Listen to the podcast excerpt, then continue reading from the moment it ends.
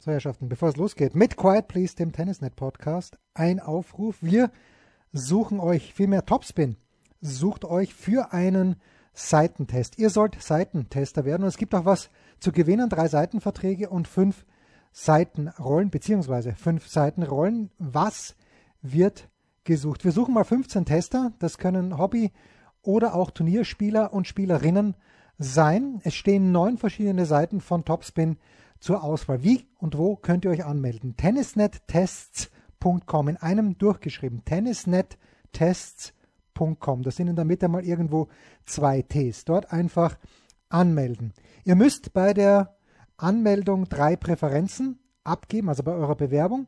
Jeder Test erhält zweimal zwei Seitensets und ihr sollt dann zwei Wochen lang testen. Und nochmal, die Preise, dreimal ein Topspin Vollvertrag und fünfmal eine Seitenrolle. Und außerdem gibt es für jeden Tester Stringfinder und drei Griffbänder on top. Also mitmachen. Tennisnettests.com zum Topspin Seitentest. Attention.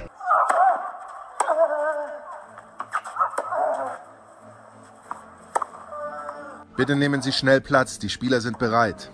Just quiet quickly, please. Für Hallo, da ist der Dominik Diem. Quiet Please, den Tennisnet Podcast. Das verbale Hawkeye für alle Tennisfreunde, denen ein Aufschlag von John Isner nicht schnell genug ist. Hallo, hier ist Roger Federer. Wie tief ist der Sand in Roland Garros? Hallo, ich bin Julia Görges. Was hätte Dominik Thiem erst mit einer beidhändigen Rückhand anstellen können? Hallo, hier ist die Angie Kerber. Und wer bringt unseren Gästen eigentlich das Handtuch? Also, shh, quiet please. Quiet Please, der Tennisnet Podcast. Wir ziehen ein kleines bisschen Bilanz, schauen voraus auf das Finalwochenende in Wimbledon und tun dies zum einen mit dem Head of Men's Tennis im Deutschen Tennisbund, dem Davis Cup Kapitän mit Michael Kohlmann. Servus Michael. Servus Jens. Und mit Jürgen Melzer, Sportdirektor im ÖTV und Jürgen, ähm, genauso wie der Michael, on Tour.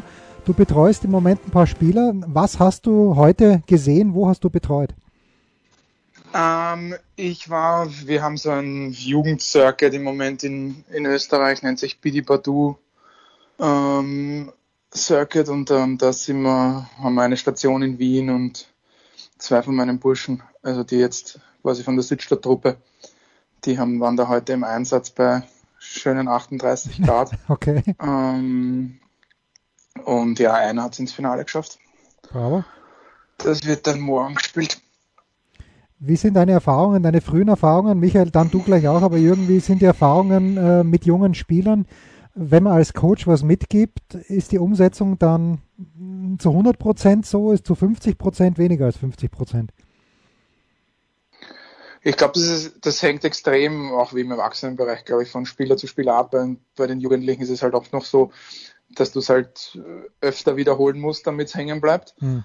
Und ähm, kann schon mal passieren, dass man vom Vormittagstraining zum Nachmittagstraining was vergisst. Aber ähm, ja, ich glaube, ich meine, ich weiß, wie ich selbst war. Hin und wieder kann man dann schon mal ähm, vor allem den Fokus auch verlieren. Ich glaube, dass das in der Zeit, in der wir jetzt leben, mit dem ganzen Handy und dem ganzen ähm, Kram, das halt weg vom Tennisplatz ablenkt, dass sich die Jugendlichen immer schwerer tun, glaube ich, sich zu konzentrieren. Und das merke ich extrem. Also es ist oft so nach einer Stunde, Stunde 15 kommt dann so der erste Einbruch und dann muss man schon aufpassen, dass man ja noch eine Qualität von Training halt auch hat. Also das ist das, was ich weiß nicht, wie das der Michael sieht, aber ähm, das ist halt mir in den ersten Monaten extrem aufgefallen, dass die Möglichkeit, sich zu konzentrieren, ähm, ja, das klingt immer so deppert, früher war alles besser, aber ein bisschen anders einfach. Michael?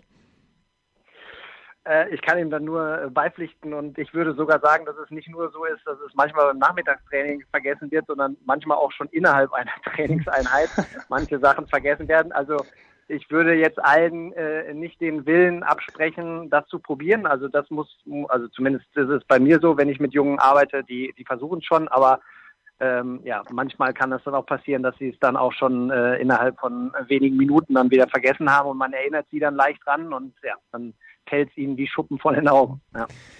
Ja, lasst, lasst uns zu den Erwachsenen kommen. Äh, Jürgen, du hast noch einmal einen Anlauf in Wimbledon genommen, hast mit André Begemann gespielt, äh, nicht mit dem Petsche, aus äh, sicherlich gut nachvollziehbaren Gründen.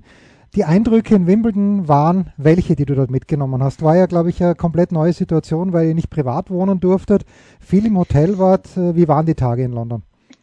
Ja, es war, ich bin ja schon mit der Babsi relativ früh angereist zur Quali mhm. und war halt sehr lange in dem Hotel wo man sagen muss, das war unglaublich organisiert von ihnen. Das Einzige, dafür können sie jetzt relativ wenig, dass das Hotel so weit weg war. Also es war direkt neben dem Big Ben und man ist zur Quali-Anlage schon gute Stunde 20 jeden Tag hingefahren. Mhm. Ähm, das war das einzig mühsame. Ansonsten absolut top organisiert, äh, mit einem riesen Speisesaal, wo man nie warten hat müssen. Es hat äh, ja eine Bar geben, wo du am Abend ja Karten spielen hast können und und und. Also es war mit einem Eissalon und wirklich also da haben sie sich nicht lumpen lassen und das war ähm, absolut top. War sicherlich auch die schärfste Bubble. Mhm, mh. ähm, ich war jetzt nicht in Australien, dort muss noch schlimmer gewesen sein, aber jetzt in der ich war, war das sicher die schärfste Bubble mit den, die haben wirklich aufpasst und auch auf der Anlage mit den ganzen Einbahnstraßen, wo man sich dann halt teilweise schon fragt, ob das wirklich notwendig ist, dass wenn ich Stiegen hochgehe neben jemanden, dass ich dann die Stiegen nicht neben dem gleichen wieder runtergehen darf.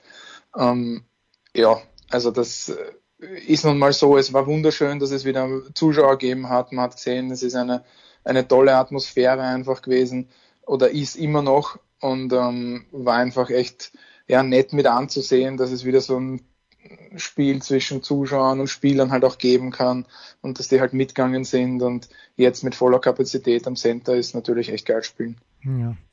Michael, wenn wir kurz beim Doppel bleiben wollen, wie gesagt, Jürgen war mit André Begemann unterwegs. Jetzt gibt es in diesem Jahr ein Doppel, das sich gefunden hat, sicherlich auch aus olympischen Gründen, Nikola Mektic und Mate Pavic, die heute ins Finale eingezogen sind, haben im Grunde genommen alles gewonnen in diesem Jahr, außer in Paris, da durften sie nicht spielen, wegen positiven Corona-Test und in Australien, wo sie gegen Dodik Podashek verloren haben. Was macht dieses Doppel so gut, Michael? Ja, also das ist eine gute Frage. Das müssen wir knacken, äh, bevor wir nach Tokio fliegen, weil wenn da irgendein Doppel von uns gegen spielt, dann äh, müssen wir diese äh, Fragen beantworten können. Du, ich, ich glaube, dass, ähm, dass äh, beide erstmal für sich ja schon mal in der Vergangenheit auch äh, ja, fast alles gewonnen haben, immer mit unterschiedlichen Partnern. Ähm, die die ähm, Verabredung von den beiden dann Ende letzten Jahres ähm, kam wahrscheinlich ein bisschen überraschend, also zumindest für mich, weil ich jetzt nicht mehr so direkt da drin bin, weil der Mektic äh, beim, beim Masters sehr gut gespielt hat. Ich fand, der Pavic hat generell äh, auch ein gutes Jahr gehabt. Aber äh, sie haben jetzt dieses Jahr bewiesen, ähm, dass es noch besser geht. Und ähm, wie, wie du schon erwähnt hast, die haben gefühlt alles gewonnen und ähm, ja, scheinen äh, sich gut zu verstehen und scheinen ihre Stärken halt wirklich in dieses Doppel mit einzubringen. Also ich äh, äh, werde mich in Tokio dann spätestens selbst davon überzeugen und hoffe aber, dass es dann doch noch irgendwo die eine oder andere Möglichkeit gibt, ähm, äh, dieses Doppel zu schlagen. Wie macht man das, Jürgen? Du hast ja äh, mit Edouard Roger Vasselin, von dem ich dich übrigens herzlich grüße. Ich habe ihn in Halle getroffen, habe mich als Österreicher zu erkennen gegeben und da sind wir gleich ein bisschen ins Gespräch gekommen. Aber du hast ja mit dem ähm, Eduard äh, gespielt im Finale gegen Mektic und Kohlhoff in, in London. Äh, den Mate Pavic kennen wir natürlich auch, auch aus der Zeit mit dem Oli Marach. Warum passen die beiden so gut zusammen? Also, wie der Michael richtig gesagt hat, es war etwas überraschend. Ich meine, Pavic, Pavic, uh, Soares haben als Nummer eins abgeschlossen letztes Jahr. Mhm. Kohlhoff, Mektic ums Masters gewonnen. Es stand aber schon vorher fest, dass sich die trennen. Und ähm, da hat sich jeder auch irgendwie gefragt, puh, schon riskant. Aber im Endeffekt haben auch alle Insider dann auch gemerkt, die werden sehr schwer zu schlagen sein. A, der, der Mektic, äh, solide, der hält immer seinen Level, der macht nie Blödsinn, der, auf den kannst du dich immer verlassen. Und der Babic hat einfach eine, riesen, eine riesen Upside ähm, mit äh, einem unglaublichen Surf. Wenn du da jetzt eine Schwäche rausnehmen willst, dann würde ich den Rückhandwolle nehmen, wo er wirklich ja, hin und wieder auch Probleme hat, aber dort muss das dann mal hinkommen. Hm. Und die beweisen einfach heuer, ich meine, die haben sich nach, nach Queens, glaube ich, und äh, haben sie sich fürs Masters qualifiziert gehabt. Ja. Ähm, und ähm, das ist schon beeindruckend. Die haben, glaube ich, vier Master Series gewonnen. Die haben ja einfach das Doppel komplett dominiert. Und ähm, man merkt einfach auch, wenn, wenn zwei, sie verstehen sich weg vom Platz auch sehr, sehr gut und wenn das dann alles zusammenpasst, ähm, dann sind jetzt im Moment auch durch den einen oder anderen Split auch am Anfang vom Jahr, hat es da jetzt nicht wirklich außer Todik Polaschek jemanden gegeben, die so wirklich super zusammengespielt waren. Und dann äh, sind die da durchmarschiert. Und ähm, ich wünsche dem Michael viel Spaß da in Tokio was zu finden, ähm, dass er die schlagen kann. wir, wir werden es dann weitergeben an Ossi und an Olli Marach. Äh, Jürgen, du hattest ja auch die Ambition äh, hinzufahren. Hat sich das jetzt erledigt oder wirst du in deiner Funktion als Sportdirektor nach Tokio fahren? Na, also ich habe äh, natürlich tut das weh, dass ich nicht hinfahren kann, weil auf der einen Seite der Dominik ja vorzeitig abgesagt hat, sich dann auch noch verletzt hat Alex B. ja nicht fit genug ist und ähm, ich einfach niemanden einen Platz wegnehmen wollte, obwohl ich jetzt vielleicht im Ranking noch immer vorne stehe, aber ich ja so gut wie aufgehört habe. Und ähm, es wäre super gewesen, mit dem Tommy dort nochmal aufzuschlagen. Mhm. Und ähm, wir haben uns dann dazu entschlossen, den Yogi Kretz, den Trainer vom Oli Marach, ah, vom Oli Marach, sage ich, vom, vom Philipp Oswald, ähm, da mitzuschicken, okay. ähm, weil ähm, der kennt die gut und ähm, ich finde jetzt auch, also da muss ich mich jetzt nicht vordrängen, um, um da jetzt unbedingt dabei zu sein. Ähm, das passt gut so. Freitagnachmittag, Michael. Gehen wir zurück nach Wimbledon. Freitagnachmittag die äh, Halbfinale der Männer. Novak Djokovic gegen Dennis Shapovalov und äh, Hubert Hurkacz gegen Matteo Berrettini. Ist das für jemanden wie den Shapovalov, äh, den ich ja auch schon länger gerne, bei dem ich schon länger gerne bei der Arbeit zuschaue, Michael, ist das so ein Durchbruch, dieses Match gegen Katschanov? Hat mich erinnert an jenes gegen Carreño Buste im letzten Jahr, wo er den vierten Satz bei den US Open auch klar gewonnen hat und den fünften dann aber mit einem blöden Break verloren hat. Ist der Shapovalov einen Schritt weiter und wie lästig, wenn überhaupt, kann er dem Djokovic werden? Ich fürchte nicht sehr. Ja, ich meine, er hat äh, in diesem Jahr hat er ja viele enge Matches äh, gewonnen. Ich äh, denke da auch an die erste Runde zurück, wo er Philipp Kohlschreiber in fünf Sätzen ja. bezwungen hat. Also das auch das war ein enges Match. Ähm, äh, und ich, ich glaube, dass er einfach äh, ja seit seit ähm, einiger Zeit schon etwas stabiler einfach geworden ist, auch in den engen Situationen. Ne? Er, er war ja immer einer, der, wenn es gut lief, jeden Ball äh, spielen konnte und auch jeden Gegner mal ärgern konnte oder auch schlagen konnte. Aber jetzt hat man das Gefühl, dass er ähm, auch an, an Tagen, wo er vielleicht mal sich nicht optimal fühlt, auch ein gewisses Level, Level abrufen kann und auch seine Matches gewinnen kann. Und ähm, äh, über so ein Best of Five äh, Match, äh, wie es dann auch äh, vorgestern war, äh, gestern war, ähm, ja, dass man da dann auch nicht immer äh, die ganze Zeit 100 Prozent spielen kann. Und das hat er dann wieder gezeigt gegen Katschanov und dann auch in den wichtigen Situationen halt ähm, die wichtigen Punkte gemacht und das Match gewonnen. Und da ist er mit Sicherheit weiter äh, schon gekommen, aber äh, um jetzt auf morgen mal vorauszublicken, ähm, wüsste ich jetzt nicht, was alles passieren soll, äh, dass er da dem Herrn Djokovic gefährlich werden kann. Einverstanden, Jürgen? Auf alle Fälle. Also ich glaube auch, dass er stabiler geworden ist. Er hat immer noch seine Ups und Downs. Ähm, sicherlich auch spielbedingt, so wie er einfach auch Tennis spielt. Ähm, aber um morgen zu gewinnen, muss wirklich viel passieren. Also ich sehe es nicht, was da alles zusammenkommen muss, außer dass der Novak irgendwie einen Aussetzer hat, aller US Open. Ähm, kann ich mir nicht vorstellen, dass morgen der Sieger anders heißt als Novak Djokovic. Ja. Dann äh, Jürgen, zweites Halbfinale. Hurkacz schlägt Federer. Hurkacz hat in diesem Jahr äh, Miami ja auch ein bisschen so gewonnen, wie er jetzt ins Halbfinale gekommen ist, weil eigentlich das Match gegen Medvedev äh, war so knapp, wo ich eher Medvedev vorn gesehen hätte. Auch im vierten Satz. Egal, er ist im Halbfinale, hat Federer geschlagen. Was macht denn aus deiner Sicht den Hurkacz so unangenehm? Ähm, auf der einen Seite sicherlich seine Unscheinbarkeit, weil das ist ein extrem netter Kerl, immer zuvorkommend, immer nett, immer ein Lächeln auf den Lippen. Ähm, dem, dem willst du eigentlich gar nichts Böses. So gehst du mal, gehst du mal rein, finde ich, gegen den. Und ähm, dann einfach, der hat extrem coole Schläge. Also der hat, der hat den Ball so satt am Schläger, kann sehr viel Power aus schwierigen Situationen dann auch noch generieren und das ist halt auf Rasen extrem wichtig und der hat viel Selbstvertrauen es war witzig, gestern habe ich mit meinen Jungen da alle, die haben alle gesagt, ja, Federer locker, locker, sage ich, ich glaube, dass der Hurkacz drüber fahren wird. Ich glaube nicht, dass er, dass der Roger da, ähm, kann man jetzt natürlich im Nachhinein, kann ich jetzt schlau sein, aber ähm, Ich habe das fast erwartet, muss ich ehrlich sagen. Ähm, der spielt richtig gut, der serviert gut. Ob er das morgen gewinnt, weil der andere, der kann auch spielen und ähm, hat viel Selbstvertrauen auf Rasen. Ähm, mit dem Sieg in Queens, glaube ich, hat er sich da auch extrem viel Selbstvertrauen im Cold. Und ähm, wird ein interessantes Match. Ich tippe auf vier, vier oder fünf Berrettini. Michael, äh, Berrettini ist ja schon einmal in, in, diesem Stadium gewesen, eines Majors 2019 bei den US Open. Hilft ihm das, denkst du, am Freitagnachmittag in irgendeiner Art und Weise? Ja, du, es wird ihm mit Sicherheit helfen. Ne? Wenn du in solchen Situationen schon mal gestanden hast, dann äh, sind das Erfahrungen, die halt unbezahlbar sind. Aber ja, ich glaube auch, dass es eine, eine interessante und gute Partie wird. Ich, ich glaube, auch, dass Berettini für mich ein leichter Favorit ist aufgrund der vielen Erfolge jetzt auf Rasen auch. Und ähm, aber ja, ich glaube, dass der Hurkacz ähm, nicht zu unterschätzen ist. Und ich würde auch sagen, dass das äh, über, wahrscheinlich über die ganze Distanz geht, würde aber da dem äh, Jürgen auf keinen Fall widersprechen und würde auch sagen, äh, wenn ich tippen müsste, ähm, Berettini in fünf.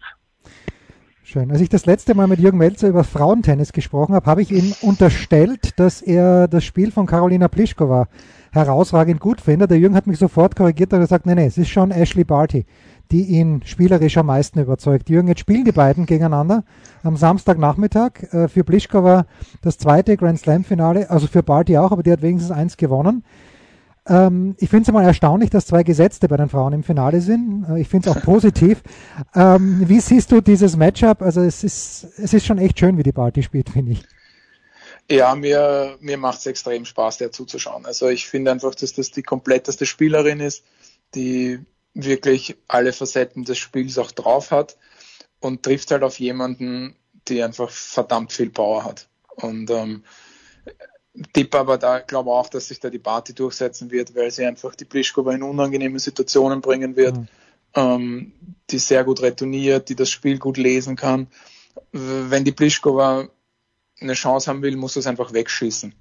Und ich glaube, dass das ganz, ganz schwierig werden wird. Also ich tippe da auf einen Party-Sieg, wobei man heute auch zum Schluss gemerkt hat, dass die schon auch nervös werden kann. Und ähm, das ist, glaube ich, so ein bisschen der, der Punkt, wo, wo die Pliskova ihre Chancen suchen muss, wenn die vielleicht nicht super startet und die da schnell vornziehen kann.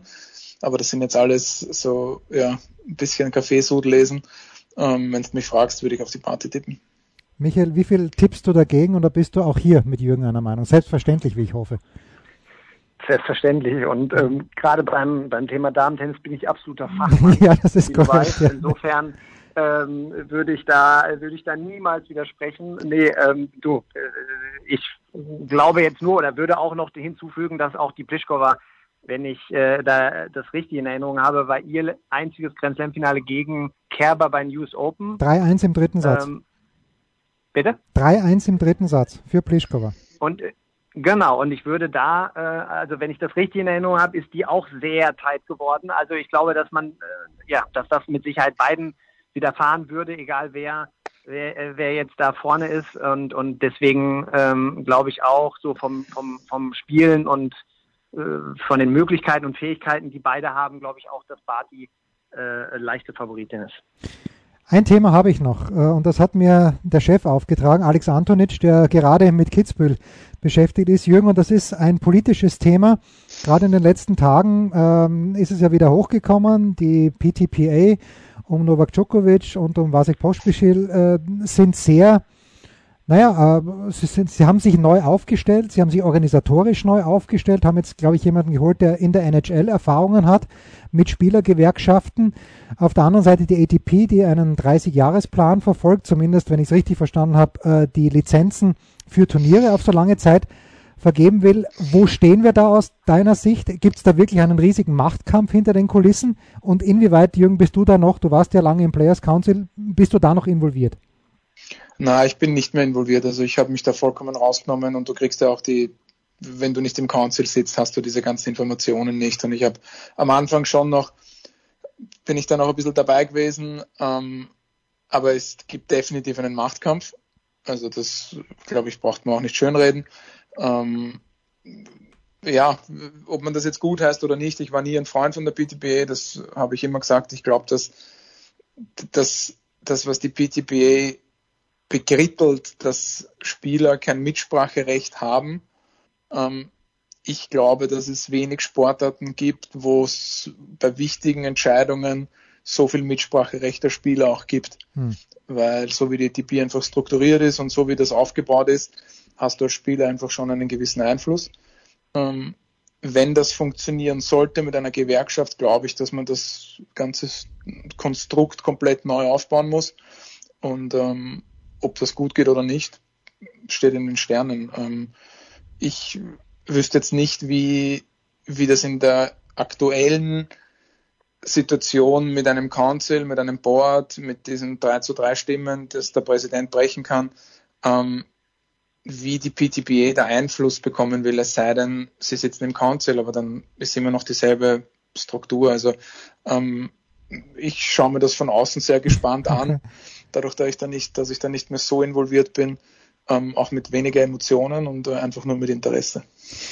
Michael, abschließende Frage an dich. Ist das Thema im deutschen Team auch? Äh, wird darüber geredet? Ich weiß, äh, mit Struffi tauscht du dich ja ständig aus. Ich weiß, dass der Sascha ja äh, zu Beginn schon gesagt hat, nee, das ist eigentlich nichts für ihn. Ich glaube, der Dominik hat auch gesagt, da, da geht er mal nicht dazu. Der Olli Marach hat, glaube ich, gesagt, er ist am Start. Inwieweit, äh, Michael, ist das Thema bei euch und wie siehst du die Sachlage? Also das mag Thema sein, wurde jetzt aber noch nicht so äh, diskutiert, dass ich auch dabei war oder dass wir das in einer großen Gruppe diskutiert haben. Ähm, du, ich, ich kann mich da nur äh, Jürgen da auch wirklich anschließen. Äh, ich war auch äh, das ist jetzt schon ganz lange her, das ist Anno Tobak, da war ich auch schon mal im, im Player Council und ich glaube auch, dass wenn, wenn sich das durchsetzen würde, müsste wahrscheinlich ähm, äh, sich die gesamte Struktur der ATP, also da müsste die ganze Tour sich neu aufstellen, weil ansonsten sehe ich da jetzt auch keine, keine Möglichkeit, das äh, ähm, in irgendeiner Art und Weise zu ver, äh, verbinden. Ähm, und so, ja, ich, ich bin absolut der gleichen Meinung. Ich glaube, dass die Spieler eigentlich in dieser Form ähm, äh, sich sehr gut einbringen können. Das Problem der letzten Jahre oder überhaupt äh, schon von vielen Jahren ist es, dass die Spieler ja auch ganz selten mal einer Meinung sind. Ne? Und, und dadurch ähm, hast du halt immer auch das Problem gehabt, dass sich die Turniere vielleicht gefühlt oder, oder die, die anderen äh, Interessensgemeinschaften dann eher durchgesetzt haben. Und ähm, ja, ich glaube, das erste Ziel ist es wirklich, dass sich die Spieler untereinander äh, einig sind. Ne? Ob sie jetzt eine, eine eigene Gewerkschaft dann noch gründen müssen, ähm, weiß ich nicht, äh, stelle ich jetzt mal in Frage, aber ähm, ich glaube, das, das ist, das muss das erste Ziel sein, dass die Spieler in, in den wichtigen Fragen erstmal hundertprozentig einig sind und äh, dass da nicht dann äh, 10 oder 20 dann sagen, äh, nee, da ziehen sie nicht mit. Aber das ist natürlich das demokratische Prinzip, Jürgen, oder? Es wird ein Vertreter gewählt und äh, wenn der Vertreter gewählt ist, das ist ja wie in der Politik, ja, weil wenn der Bundeskanzler, die Bundeskanzlerin gewählt ist, auch wenn es einem nicht passt, dann müsste man das schon akzeptieren eigentlich. Ja, und vor allem das große Problem, vor allem in der Vergangenheit war, es haben sich ja ganz wenige Spieler nur damit beschäftigt, wirklich damit beschäftigt. Hm. Und das, das ist es. Es ist leicht aufzuschreien und zu sagen, hey, ich will mehr das oder mehr das. Aber sich mal wirklich mit der ganzen Materie auseinanderzusetzen, die Zusammenhänge zu kennen, wie das Ganze aufgebaut ist und und und. Das machen ja die wenigsten. Und dann ist es von der anderen Seite, also wenn man jetzt die PTB hernimmt, relativ leicht, da jetzt einmal Unruhe zu stiften und zu sagen, wir wollen mehr das, mehr das, mehr das. Ähm, da springt natürlich jeder drauf auf. Ich meine, klar, wenn du zu mir sagst, Frau, du kriegst viel mehr Preisgeld, ähm, wenn du dich jetzt dann mit nicht beschäftigst, dann sagst du, ja, yeah, natürlich, da bin ich dabei. Ähm, so einfach ist halt nicht. Hm. Und das ist halt, das ist halt die ganze Krux an der Geschichte. Ich glaube, dass sie sich das um einiges einfacher vorstellen, als es dann im Endeffekt sein wird.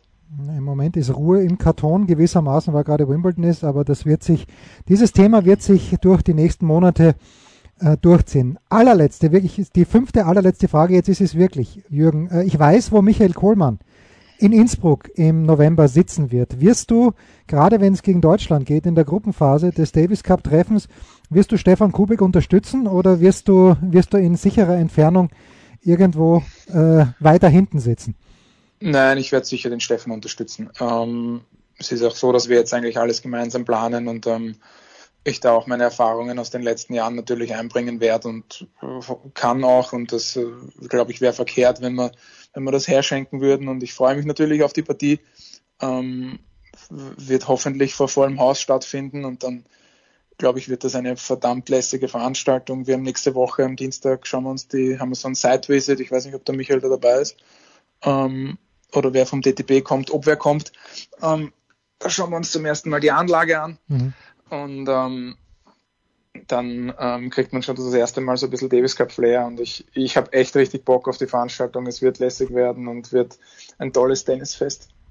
Ja, Michael, wer ist dabei vom DTB? Und äh, du könntest natürlich bei Olympia schon scouten, Oswald Marach, es sei denn, äh, Jürgen muss dann doch nochmal einspringen. Ähm, wir haben ja jetzt nächste Woche auch ein großes Turnier selbst in Hamburg ähm, und ähm, da sind aktuell äh, wir eigentlich alle ähm, eingebunden, aber wir sind noch ähm, am Eruieren, wer in Innsbruck dabei ist. Also ich werde es wahrscheinlich nicht sein. Ähm, aber klar, wir, wir wollen natürlich uns auch ein Bild davon machen, wie die Gegebenheiten sind, äh, Hotel, Entfernung zur Anlage und alles. Also genau, wir sind da noch dabei, rauszufiltern, wer das, wer das dann sein wird, der sich äh, die Halle und Hotel und äh, alles andere auch anguckt. Wunderbar. Michael Kohlmann, Head of Men's Tennis im Deutschen Tennisbund und Jürgen Melzer, Sportdirektor im ÖTV und Coach von Babsi Haas. Ich danke euch beiden. Vielen, vielen Dank. Wir freuen uns auf das Wochenende in Wimbledon mit den beiden Halbfinale am Freitagnachmittag und äh, dem Frauenfinale am Samstag und natürlich das große Finale am Sonntag. Schauen wir mal, ob jemand den Novak zumindest ein kleines bisschen ärgern kann. Spiel, Satz, Sieg. Das war Quiet Please, der Tennisnet Podcast. Liked uns auf Facebook, folgt uns auf Instagram und verpasst auf keinen Fall unsere Live-Ticker auf tennisnet.com neben all den anderen Artikeln, Gewinnspielen und Serviceberichten.